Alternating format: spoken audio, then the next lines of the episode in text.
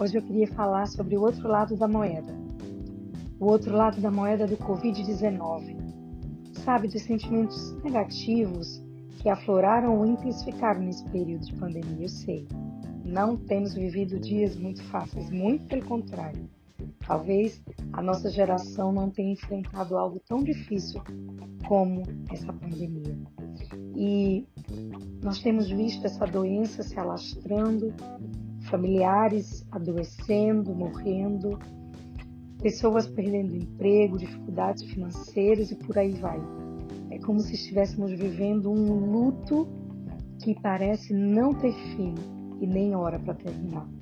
Mas a primeira coisa que eu queria falar sobre a tristeza, porque esse é o primeiro ponto, é o primeiro sentimento que eu quero tratar nessa série, a tristeza. É que ela tem dia e hora para acabar. Todos os personagens bíblicos relatam momentos difíceis.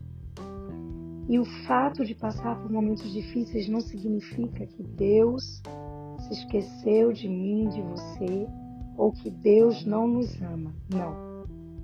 Não é que Deus fique feliz com os nossos momentos difíceis, mas Ele é um Deus que passa conosco na nossa tribulação, mas também faz com que tudo, absolutamente tudo, coopere para o nosso bem. Sabe, eu poderia citar diversos personagens aqui que passaram por momentos muito, muito difíceis, como Jó, Noemi, Ruth e tantos outros, mas hoje eu queria falar sobre Jesus.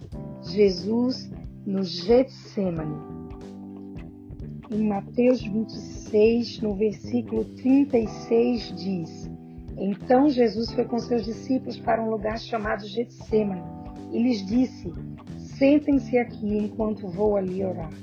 Levando consigo Pedro e os dois filhos de Zebedeu, começou a entristecer-se e a angustiar-se. Disse-lhes então: A minha alma está profundamente triste, numa tristeza mortal.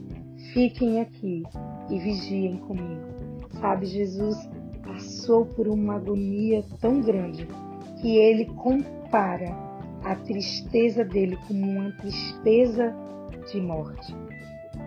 A primeira lição que podemos tirar dessa passagem é de que Jesus consegue identificar todos os sentimentos negativos, porque ele começou a se entristecer e a se angustiar e foi alcançando um nível de intensidade tão, tão grande que ele começa a sentir uma tristeza de morte. E a palavra diz que o remédio para a tristeza é oração. A palavra diz em Tiago: está alguém entre vocês triste? Que ore. Então, Jesus, nesse momento, ele ora e leva consigo seus amigos. O segundo ensinamento é: se você está triste a tal ponto, num nível de intensidade tão grande, não fique sozinho.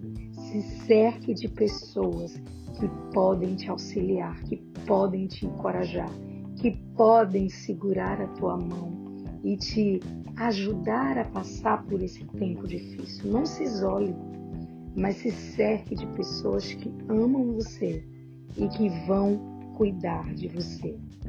Jesus pede para que eles ficassem com Jesus e vigiassem com ele. Então você precisa vigiar essa tristeza, o nível de intensidade dela. Em Provérbios 17, 22 diz que a alegria faz bem à saúde, mas estar sempre triste é morrer aos poucos. Em outra versão diz que a tristeza esgota as forças. Então, a depender do nível, da intensidade da sua tristeza, você pode se sentir completamente sem energia, esgotado, com vontade de desistir, de parar, de jogar tudo para o alto. Isso é o que a tristeza faz. Porém, a alegria é fruto do Espírito. A alegria é como uma vitamina, uma força, uma força do Senhor para que você continue. O Senhor sabe exatamente a tua estrutura, até onde você consegue ir. E nesse tempo difícil você precisa entender que há um propósito. Há um propósito em tudo que você está passando.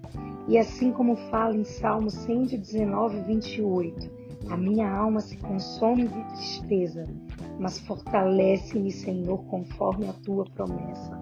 Se você está triste, é hora, é hora de se fortalecer no Senhor, na palavra, na oração e, sobretudo, nas promessas.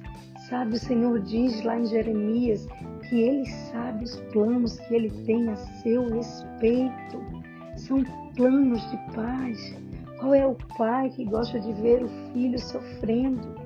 Hoje, meu filho levou uma queda e ficou com o braço machucado, e ao vê-lo triste, chorando, o meu coração de mãe se compadeceu, e naquele momento eu pensei: assim como eu sofro vendo meu filho sofrendo, meu Pai Celestial também sofre.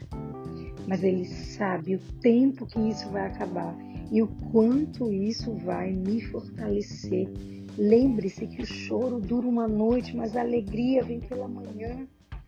Esse versículo nos diz que o choro ele é temporário.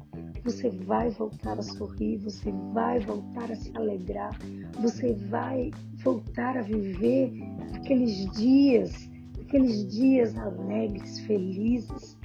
Jó não passou a vida toda dele triste, não. O final da história dele é fantástico. O final da história de Ruth de Noemi também. Então, se cerque de pessoas que vão te ajudar. Ore. Se fortaleça no Senhor. Decida permanecer alegre a despeito das circunstâncias, porque nós não somos daqueles que nos guiamos por vistas, não são circunstâncias. Hoje pode não estar tudo 100%, mas amanhã vai ficar. Coloque a sua esperança no Senhor. Traga à memória tudo, tudo, tudo que pode te trazer esperança. E o Senhor Jesus aqui, ele ora e diz assim: Meu Pai, se for possível, passa de mim esse cálice. Que não seja como eu quero, mas como tu queres. E é tão interessante que ele ora por três vezes e ali percebe que não era da vontade de Deus cessar naquele momento o sofrimento de Jesus. Eu fico pensando, o que será que sai de mim, de você nesses tempos difíceis? Será que sai murmuração? Será que sai uma palavra de amaldiçoar a própria vida ou até o próprio Deus? Getsemane significa prensa de azeite. Era onde Jesus estava. E a prensa do azeite extrai o azeite da azeitona.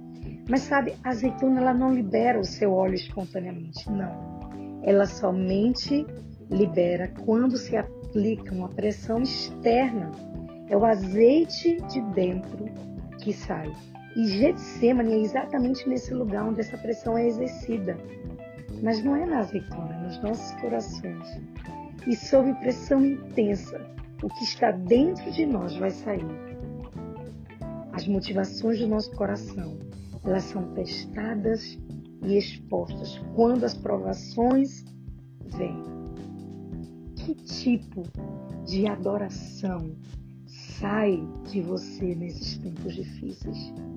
Jesus ele adorou a Deus e continuou obedecendo, seguindo o plano que Deus tinha para ele e através dele. Você não pode parar. Não é hora de parar, não é hora de desistir, não é hora de se entristecer a ponto de querer morrer. Não. É hora de lutar, de lutar em oração, em leitura da palavra, em se cercar dos amigos, de pessoas de confiança que te amam e prosseguir, olhar para o futuro, olhar para o Senhor. Esse foi um sofrimento momentâneo de Cristo, é verdade, doloroso. Ele foi um homem cheio de dores. O que ele sofreu na cruz era por mim, por você. Mas depois do terceiro dia, Jesus ressuscitou. Ressuscitou e hoje está sentado na glória à direita de Deus e sobre ele está todo o poder, o domínio, a autoridade. A tristeza de Jesus foi momentânea. A sua tristeza é momentânea, mas não pare. Você tem que cumprir o seu tetelestai, que significa, né, que foi cumprida houve obediência daquilo que Deus havia estabelecido, do propósito, da missão. Você precisa ir até o fim e dizer tetelestai. É isso. Jesus, quando via aquele sofrimento, ele conseguia perceber o propósito naquele sofrimento.